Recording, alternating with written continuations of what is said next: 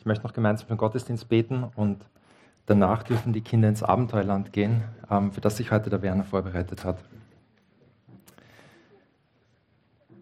Herr, Vater im Himmel, wir danken dir für dein Wort und äh, wir danken dir, dass du ein ewig treuer Gott bist, der seine Versprechen immer hält, der sein Wort niemals bricht. Ähm, du bist ein großer Gott, ein Schöpfer und wir preisen deinen Namen dafür. Bitte nicht, dass du uns mit deinem Heiligen Geist hilfst, ähm, gut auf dein Wort zu hören, ähm, mehr von dir zu verstehen, was es für unser Leben bedeutet und wie wir dir Ehre bereiten können.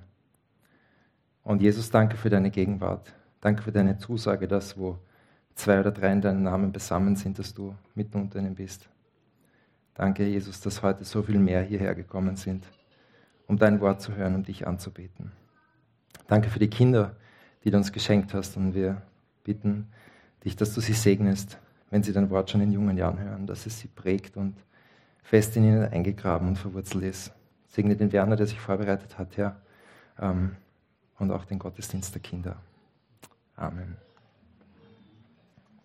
Der Titel der aktuellen Predigtreihe lautet ja ähm, auf Reisen unterwegs sein mit Gott. Und äh, ich glaube, dass die meisten von uns schon irgendwann einmal auf einer Reise waren, die länger oder kürzer gewesen sein kann. Und völlig unabhängig davon, ob äh, das eine berufliche oder private Reise war oder aus irgendwelchen anderen Gründen, ähm, gibt es eine Sache, die man normalerweise immer mit hat. Es ist nicht die Zahnbürste, das ist auch wichtig, sondern es ist was viel Wichtigeres, nämlich ein Dokument, und zwar ein Reisepass. Innerhalb von Europa braucht man das jetzt nicht so, aber sobald man die Grenze der Europäischen Union überschreitet oder in anderen Teilen der Welt unterwegs ist, ist das ein unverzichtbares Dokument, das man mitbraucht. Ich habe deswegen heute meinen Reisepass mitbekommen, äh, mitgebracht. Das ist ein österreichischer Reisepass. Ich bin sehr privilegiert, dass ich einen österreichischen Pass habe. Ich habe aber nichts dafür getan, dass ich den Pass habe. Und äh, ein Reisepass ist ein sehr wertvolles Dokument, weil es bestätigt die Identität des Inhabers und es bestätigt die Zugehörigkeit zu einem bestimmten äh, Land, zu einem Staat. Und je nachdem, aus welchem Land dieser Pass ist oder der Inhaber, ähm, vermittelt dieser Pass äh, mehr oder weniger Rechte oder gewisse Freiheiten, wenn man damit unterwegs ist. Es gibt da jedes Jahr auch so ein Pass-Ranking, so einen Index, wo man schauen kann, ähm, wo ist ein eigener Pass angesiedelt, circa wie, wie flexibel kann man denn damit reisen, falls nicht gerade eine weltweite Pandemie ist. Jetzt ist es ein bisschen anders. Aber im Normalfall. Und äh, der Pass ist umso wertvoller, je, äh, also in je mehr Länder man reisen kann, ohne ein Visum zu beantragen oder ohne ein Visum zu brauchen. Oder indem man zum Beispiel nur bei der Einreise einen Stempel bekommt, das ist dann das Visum, ähm, desto wertvoller ist der Pass.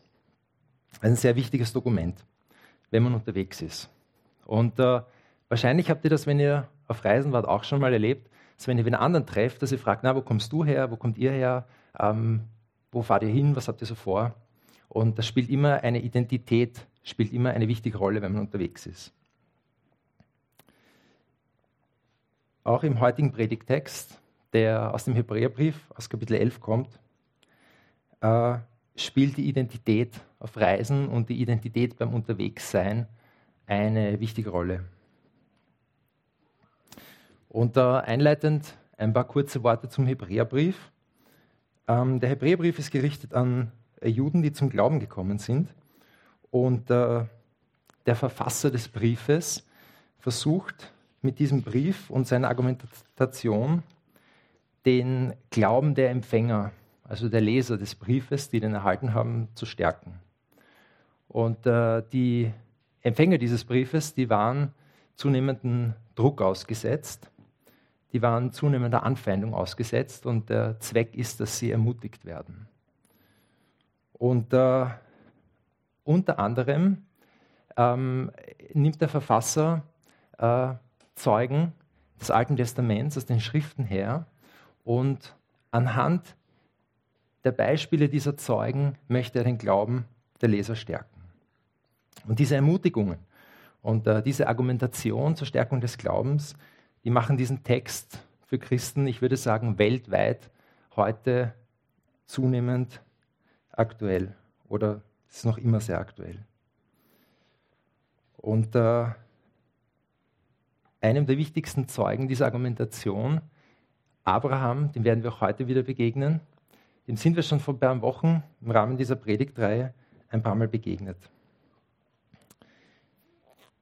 Ich lese den Predigtext aus dem Hebräerbrief, Kapitel 11, die Verse 8 bis 16 aus einer Elberfeld-Übersetzung. Durch Glauben war Abraham, als er gerufen wurde, gehorsam auszuziehen an den Ort, den er zum Erbteil empfangen sollte. Und er zog aus, ohne zu wissen, wohin er komme. Durch Glauben siedelte er, siedelte er sich im Land der Verheißung an, wie in einem Fremden, und wohnte in Zelten mit Isaac und Jakob, den Miterben derselben Verheißung. Denn er erwartete die Stadt, die Grundlagen hat, deren Baumeister und Schöpfer Gott ist. Durch Glauben empfing er auch mit Sarah, obwohl sie unfruchtbar war, Kraft, Nachkommenschaft zu zeugen. Und zwar über die geeignete Zeit des Alters hinaus, weil er den für treu erachtete, der die Verheißung gegeben hatte. Deshalb sind auch von einem, und zwar Gestorbenen, so viele geboren worden, wie die Sterne des Himmels an Menge und wie der Sand am Ufer des Meeres, der unzählbar ist. Diese alle sind im Glauben gestorben und haben die Verheißung nicht erlangt, sondern sahen sie von fern und begrüßten sie und bekannten, dass sie Fremde und ohne Bürgerrecht auf der Erde seien. Denn die, die solches sagen, zeigen deutlich, dass sie ein Vaterland suchen. Und wenn sie an jenes gedacht hätten, von dem sie ausgezogen waren, so hätten sie Zeit gehabt, zurückzukehren. Jetzt aber trachten sie nach einem besseren, das ist nach einem himmlischen. Darum schämt sich Gott ihrer nicht, ihr Gott genannt zu werden, denn er hat ihnen eine Stadt bereitet. Es kommt hier mehrmals vor durch Glauben. Und die Frage ist, was ist Glaube? Wie definiert sich hier dieser Glaube, von dem wir so oft sprechen? Und eine sehr brauchbare Definition finden wir, wenn wir kurz zurückblättern, an den Beginn des Kapitels 11. Ähm, und zwar, der ist im Vers 1 von Kapitel 11 definiert vom Verfasser des Hebräerbriefes. Der Glaube ist eine Wirklichkeit dessen, was man hofft, ein Überzeugtsein von Dingen, die man nicht sieht. Der Glaube aber ist eine Wirklichkeit dessen, was man hofft, ein Überzeugtsein von Dingen, die man nicht sieht. Das ist die Definition des Glaubens hier im Hebräerbrief. Das ist die einzige Definition im Neuen Testament, die wir finden, was Glaube bedeutet. Und das ist der Fokus, den der ähm, Verfasser hier hat. Das ist das Verständnis von dem, was er schreibt, wenn Abraham durch Glauben gehandelt hat. Das heißt, Abraham hat ähm, gehofft auf eine Wirklichkeit und er war überzeugt von Dingen, die er nicht sehen konnte. Und äh, wir werden uns den heutigen Text in drei Abschnitten anschauen. Und der erste Abschnitt sind die Verse 8 bis 10. Und äh, man könnte das bezeichnen mit den Worten Glaube geht. Und in diesem Abschnitt, äh, wenn wir uns das anschauen, in den Versen 8 bis 10, da erfahren wir wieder, und äh, da wird Abraham als Zeuge angeführt, dass er, als er von Gott die Verheißung und Berufung ähm, bekommt, dass er aus dem Land, wo er wohnt, ausziehen soll, in das verheißene Land, dass er, Vers 8, gehorsam auszieht. Und äh, wir haben uns den Text dazu im ersten Buch Mose im Kapitel 12 in der ersten Predigt von dieser Predigtreihe genauer angeschaut. Und wir können dann im Alten Testament nachlesen, wie es weitergegangen ist mit Abraham, dass er losgezogen ist. Und so wie es auch hier erwähnt ist, er wusste anfangs nicht, wohin die Reise geht. Und äh, dann schließlich in Vers 9 und 10 lesen wir, dass er sich im verheißenen Land wie in einem fremden Land ansiedelte und in Zelten wohnte. So wie die Miterben der Verheißung, das heißt, so wie seine unmittelbaren Nachkommen. Ein Miterbe ist immer etwas, der die gleichen Rechte hat. Das heißt, seine Nachkommen hatten die gleiche Verheißung, dass sie Teil dieses Volkes sein werden, die ein großes Volk sein werden. Dass sie die Erben sind, die das verheißene Land bekommen werden. Und dieses kleine Wort wie, ähm, das sagt uns sehr viel hier aus. Ähm, und darüber werden wir, darauf werden wir nachher nochmal zurückkommen. Ähm, denn er siedelte sich an wie in einem fremden Land und wohnte in Zelten. Und äh, wenn du schon einmal in einem Zelt übernachtet hast oder vielleicht sogar mitgeholfen hast, ein Zelt aufzubauen oder abzubauen, dann ist dir wahrscheinlich aufgefallen, ein Zelt ist nichts Dauerhaftes. Je nach äh, Zeltgröße und je nach Geschicklichkeit ähm, geht das relativ schnell oder sagen wir halbwegs schnell, ähm, das Ganze aufzubauen oder abzubauen. Aber ein Zelt hat eigentlich nie von sich aus die Bedeutung und die Funktion, dauerhaft an einem Ort zu bleiben. Und genauso war das bei Abraham und seinen unmittelbaren Nachkommen auch. Sie haben das verheißene Land eigentlich nie wirklich besessen. Die haben das nie wirklich in Besitz genommen und sich dauerhaft niedergelassen. Und äh, es ist nie so richtige Eigentum und ihr Erbteil geworden. Aber es war Teil der Verheißung, dass das Land irgendwann ihnen gehören wird. Und dann im Vers 10 denn er, also Abraham, erwartete die Stadt, die Grundlagen hat, deren Baumeister und Schöpfer Gott ist. Das heißt, sie erwarten etwas Dauerhaftes, sie erwarten etwas viel Besseres als diese Zelte. Sie erwarten etwas Bleibendes. Eine Stadt, deren Baumeister Gott ist. Und der interessante Aspekt ist, dass Abraham äh, offenbar wusste, dass es um viel mehr geht als um den irdischen Erbteil. Dass es um viel mehr geht, um etwas Dauerhaftes. Nämlich, er hat verstanden, dass ihre Reise hier auf Erden nur eine Zwischenstation ist. Dass das endgültige Ziel die Heimat bei Gott sein wird. Ein Zuhause, das nur Gott für sein Volk schaffen kann. Und eine, äh, an einer anderen Stelle des Hebräerbriefes ähm, kommt das nochmal vor, auch dass äh, wir eine zukünftige Stadt erwarten. Und eine fantastische Beschreibung von dieser himmlischen Stadt, um die es hier geht. Eine unglaubliche Beschreibung, die mit Worten und, und Bildern und Symbolen ringt und versucht zu beschreiben, wie großartig das ist, was Gott für uns vorbereitet hat. Das können wir in der Offenbarung Kapitel 21 nachlesen. Wie herrlich und unfassbar diese neue endgültige Heimat sein wird. Also fassen wir kurz zusammen für den ersten Abschnitt. Der Glaube, die Berufung führt zu Gehorsam. Glaube geht. Als Abraham berufen wird, er folgt dem Ruf. Er geht. Weil Abraham vertraut hat. Er hat vertraut und auf das gehofft, was er noch nicht gesehen hat. Er hat darauf vertraut, dass Gott seine Verheißungen erfüllt.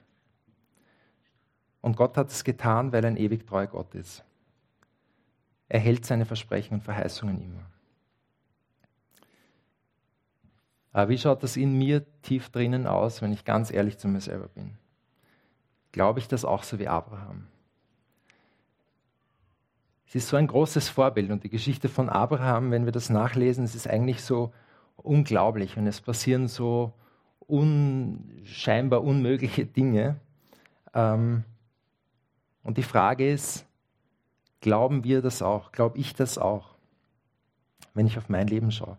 Lebe ich jeden Tag so? in diesem Bewusstsein. Und ich will uns ermutigen, lass uns so leben. Lass uns so leben, jeden Tag in dem Bewusstsein, dass Gott seine Verheißungen erfüllt. Dass er nie sein Wort bricht, dass er nie zu spät kommt. Und das Einzige, worauf wir wirklich aufpassen müssen, das ist sozusagen die Reisewarnung.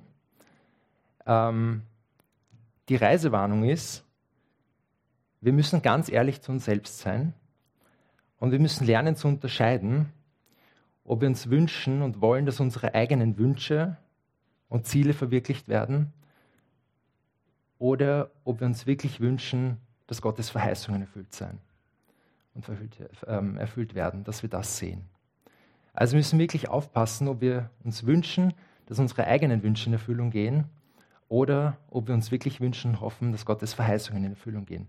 Denn da gibt es ganz oft eine ganz große Diskrepanz dazwischen. Das deckt sich nicht immer. Und ein Zitat von Dietrich Bonhoeffer fasst das so treffend zusammen. Nicht alle unsere Wünsche, aber alle seine Verheißungen erfüllt Gott. Nicht alle unsere Wünsche, aber alle seine Verheißungen erfüllt Gott. Also Punkt 1, Glaube führt zu Gehorsam und Glaube geht. Dann im zweiten Abschnitt dieses Textes, in den Versen 11 und 12, sehen wir, Glaube ist geduldig. Hier geht es um eine weitere Verheißung Abrahams, und zwar die, dass seine Nachkommen zahlreich sein werden. Dass aus ihm eine Familie entsteht, die groß ist, die Nachkommen hat wie Sand am Meer, wie die Zahl der Sterne. Und äh, Abraham und Sarah haben an dieser Verheißung festgehalten, Gott vertraut und daran geglaubt.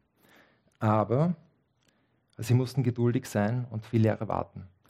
Als Abraham diese Verheißung bekommt, dass er viele Nachkommen haben wird, war er bereits über 80. Und äh, wir erinnern uns, wir können das nachlesen im 1. Buch Mose, als Sarah diese, ähm, diese Verheißung hört, da lacht sie und denkt, das ist doch unmöglich. Wie soll das denn sein, wenn ich schon so alt bin? Und dann folgt dieser Versuch, ähm, es selbst in die Hand zu nehmen. Es ist wie ein Moment des Zweifels und das Gefühl, naja, wir sind schon alt, aber wir versuchen selbst irgendwie zu machen. Wer weiß, ob das so wirklich stimmt. Und Abraham zeugt mit der Magd von Sarah einen Sohn. Aber das ist nicht der Sohn der Verheißung. Das ist nicht der, aus dem diese Familie entstehen wird.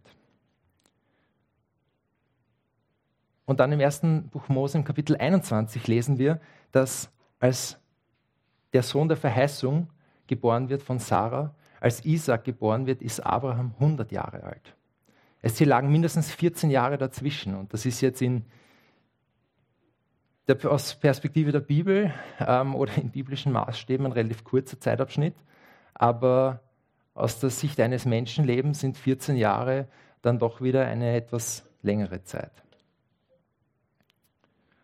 Und äh, zugegeben mit dieser Geschichte, dass Sarah gelacht hat, als sie die Verheißung gehört hat und dass sie es versucht haben, selbst in die Hand zu nehmen, ist es auch nicht ganz unproblematisch ähm, und sehr herausfordernd, dass es hier als Glaubenszeugnis angeführt wird. Dass hier genommen wird als Beleg, um zu sagen, seid so wie sie, seid doch so geduldig wie sie, haltet fest.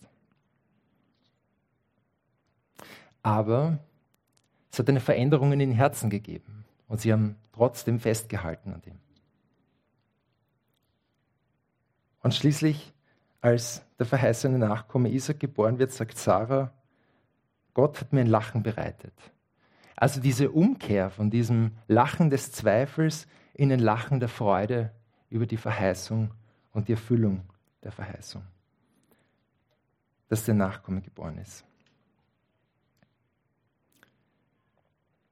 Das ist zweitens, Glaube ist geduldig. Und ich will uns ermutigen, lass uns gemeinsam geduldig werden. Ich weiß nicht, wie es euch geht, aber ich merke bei mir, ich bin mit manchen Dingen etwas ungeduldig. Und äh, wenn man sich vornimmt, für ein Anliegen zu beten, und dann sagt man, ja, jetzt beten wir schon zwei Wochen und es ist noch immer nichts passiert. Jetzt beten wir schon seit drei Monaten und es ist noch immer nichts passiert. Und ich glaube, es fordert uns so heraus, diese Stelle, geduldig zu werden. Lass uns gemeinsam geduldig werden. Lass uns gemeinsam als Gemeinde, als Geschwister darin besser werden, uns gegenseitig trösten und aufbauen. Lass uns gemeinsam auf die Erfüllung der Verheißungen warten und geduldig sein. Gott vergisst uns nicht. Er vergisst mich nicht und er vergisst dich nicht. Er hat nie sein Wort gebrochen. Und er ist nie zu spät gekommen. Wir finden in der ganzen Bibel keine einzige Stelle, wo Gott zu spät kommt oder wo er sein Wort bricht.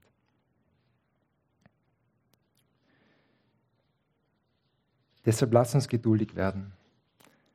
Glaube ist geduldig.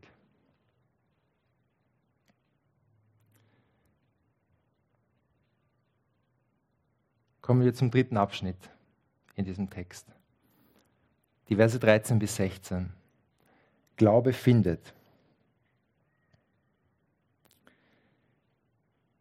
Diese alle sind im Glauben gestorben und haben die Verheißung nicht erlangt, sondern sahen sie von fern und begrüßten sie und bekannten, dass sie Fremde und ohne Bürgerrecht auf der Erde seien. Denn die, die solches sagen, zeigen deutlich, dass sie ein Vaterland suchen. Und wenn sie an jenes gedacht hätten, von dem sie ausgezogen waren, so hätten sie Zeit gehabt, zurückzukehren. Jetzt aber trachten sie nach einem besseren, das ist nach einem himmlischen. Darum schämt sich Gott ihrer nicht, ihr Gott genannt zu werden, denn er hat ihnen eine Stadt bereitet. Diese alle, äh, am Beginn von Vers 13, es bezieht sich, äh, auch wenn es nicht explizit dasteht, das bezieht sich aus dem Zusammenhang herauf auf die, Patri auf die Patriarchen, also auf Abraham, auf Isaac, auf Jakob.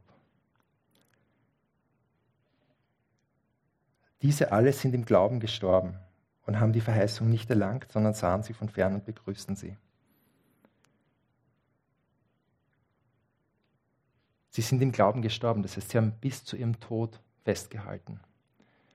Sie haben nicht nachgelassen. Sie waren treu und konsequent.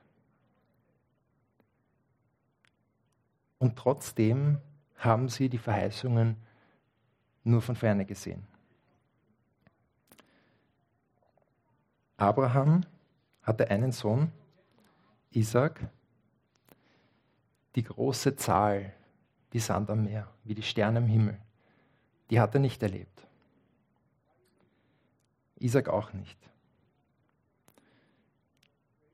Jakob, immerhin zwölf Söhne. Und wir haben vor wenigen Wochen gehört, die Stelle, als Jakob schließlich das verheißene Land sogar wieder verlässt, als er ausreist mit seiner Familie nach Ägypten. Und da haben wir gehört, es waren 70 Leute. Also schon eine überschaubare Zahl. Ähm, eine doch recht ansehnliche Familie, ähm, aber 70 Leute ist jetzt nicht so unzählbar wie der Sand am Meer. Und ich habe vorher schon gesagt, das verheißene Land haben sie selber nie wirklich besessen.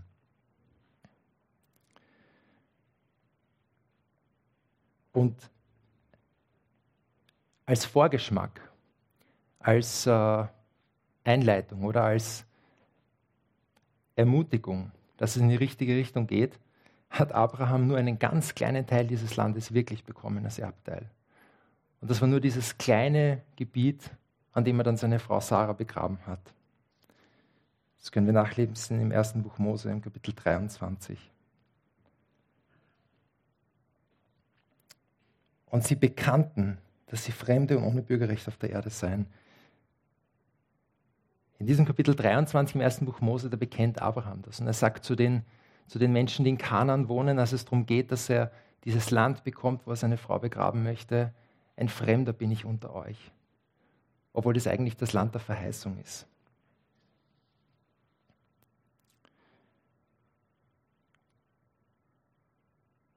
Und gleichzeitig drückt dieser Vers 13 aus, dass sie Fremde und ohne Bürgerrecht auf der Erde seien dass sie den Blick auf das Zukünftige, auf dieses Endgültige gerichtet hatten. Auf das Kommende, auf die Einheit und auf die Verheißung Gottes. Und äh, sie sind im Glauben gestorben, weil sie daran festgehalten haben bis zu ihrem Tod.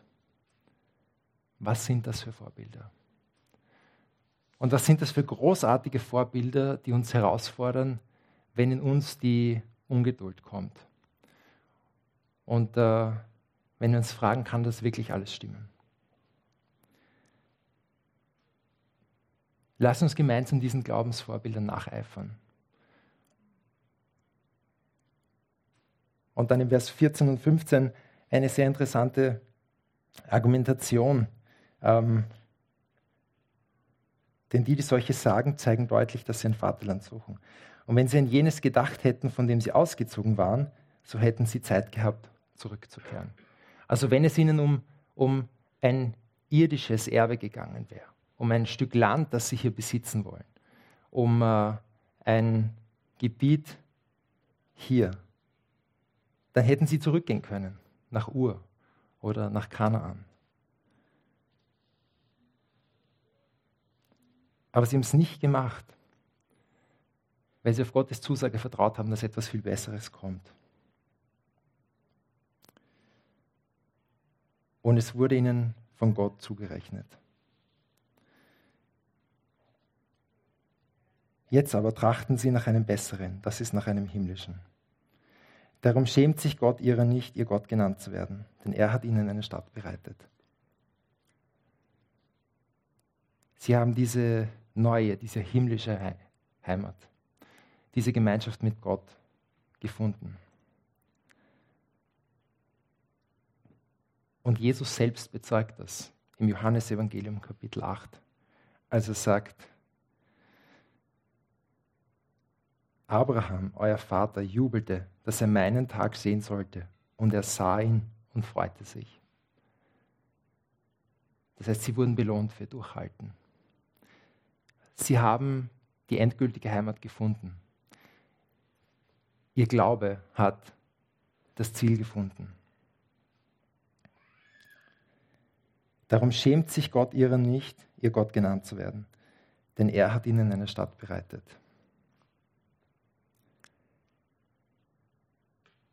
Das bedeutet, Gott schämt sich nicht, ihr Gott genannt zu werden, weil sie festgehalten haben, weil sie nicht locker gelassen haben, an seinen Zusagen festzuhalten, weil sie darauf vertraut haben bis zu ihrem Tod.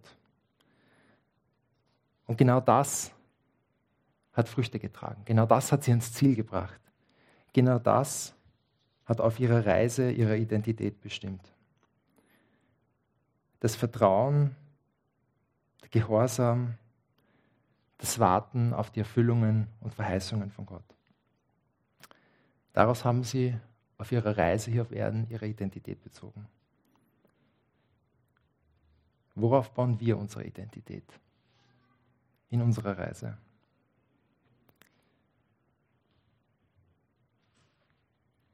Ich zeige nochmal meinen Reisepass. Und wenn man ganz genau schaut, dann sieht man, es sind zwei Löcher in dem Pass drinnen.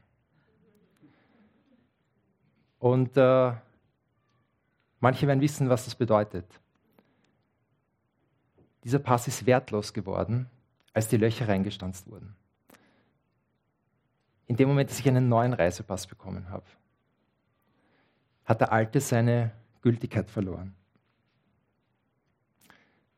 Er ist nicht mehr wirksam als Identitätsnachweis, sondern es gibt einen neuen Identitätsnachweis.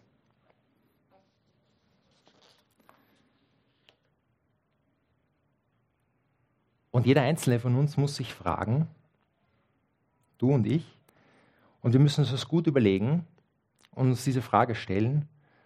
Und ich glaube, es ist die wichtigste Frage in unserem Leben, die wir uns stellen müssen.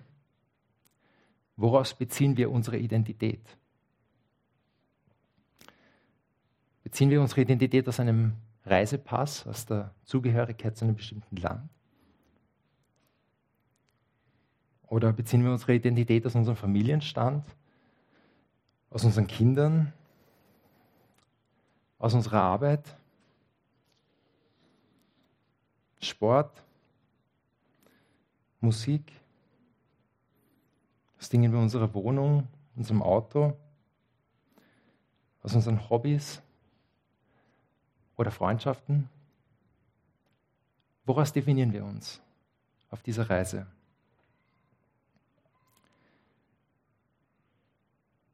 Oder besteht unsere Identität darin, dass wir in diesen Verheißungen festhalten und äh, dass wir eines Tages Bürger in dieser neuen Stadt sein werden, in dieser dauerhaften Stadt, in dieser wunderbaren Heimat, die nur Gott seinem Volk schaffen kann. Beziehen wir unsere Identität daraus, dass wir auf Gott vertrauen und an ihn glauben. Weil wir auf sein Wort, seine Verheißungen, seine Treue und Allmacht, seine unendliche Souveränität glauben und vertrauen.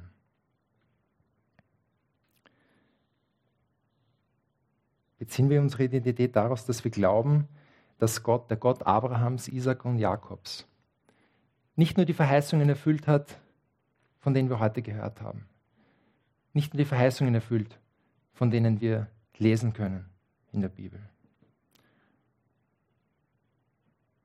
sondern auch daran, dass wir glauben, dass das wahr ist, was in den Evangelien steht. Dass sein Sohn Jesus Christus auf die Welt gekommen ist. Durch Gottes Wirken von der Jungfrau Maria geboren. Dass er seine Identität und Macht hier auf der Erde demonstriert hat. Dass er selber ohne Sünde am Kreuz gestorben ist. Stellvertretend für uns. Das perfekte Opfer. Damit deine und meine unser alle Sünden vergeben werden können. Damit wir durch den stellvertretenden Tod am Kreuz von Golgatha und durch die Auferstehung drei Tage später, dass wir ewiges Leben und Versöhnung mit dem allmächtigen Gott haben können. Mit dem Gott, der Verheißungen gibt, mit dem Gott, der nie sein Wort bricht dessen Verheißung für uns letzten Endes ist, wir werden ewiges Leben haben, wenn wir an diesem Glauben festhalten, wenn wir Jesus nachfolgen. Worin besteht deine Identität heute Morgen?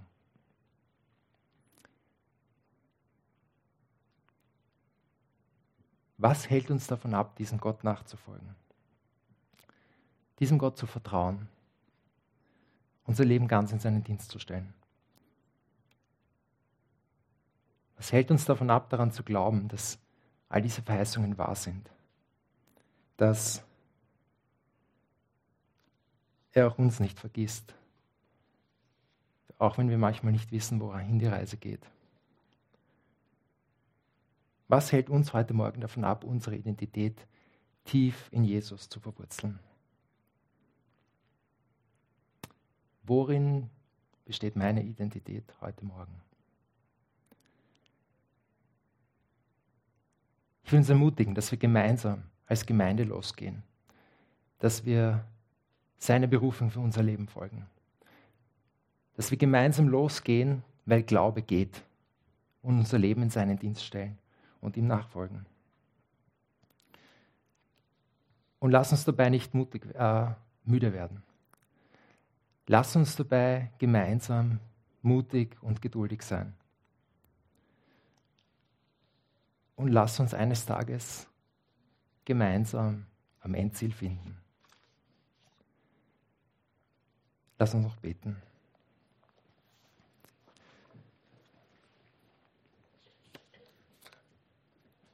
Herr, wir danken dir für dein Wort.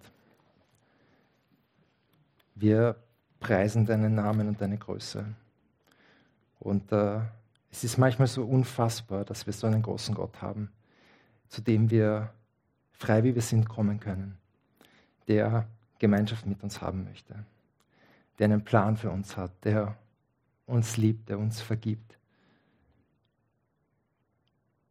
Und Herr, wir wollen das in Demut und Dankbarkeit annehmen und erkennen. Und wir wollen dich preisen und loben. Herr, es ist so unfassbar und ich bete, dass uns das jeden Tag mehr bewusst wird. Ich bete, Herr, dass wir mit deinem Geist ähm, gefüllt und gekräftigt jeden Tag mehr an deinem Wort festhalten, dass wir dein Wort studieren, dass wir nicht locker lassen, dass wir deinen Berufungen folgen, dass wir dich mit unserem Leben ehren, dass wir geduldig werden und auf deine Zusagen und Verheißungen vertrauen. Und Herr, wir vertrauen auch darauf, dass unser Glaube, unser Durchhalten, unser Vertrauen eines Tages die endgültige, perfekte Heimat mit dir finden wird. Nicht wegen dem, was wir tun, nicht dem wegen dem, was Abraham getan hat, nicht wegen dem, was Jakob oder Isaac getan haben, nicht weil wir so erfolgreich sind, sondern weil du ein ewig treuer Gott bist, der sein Wort niemals bricht. Gepriesen sei dein heiliger Name. Amen.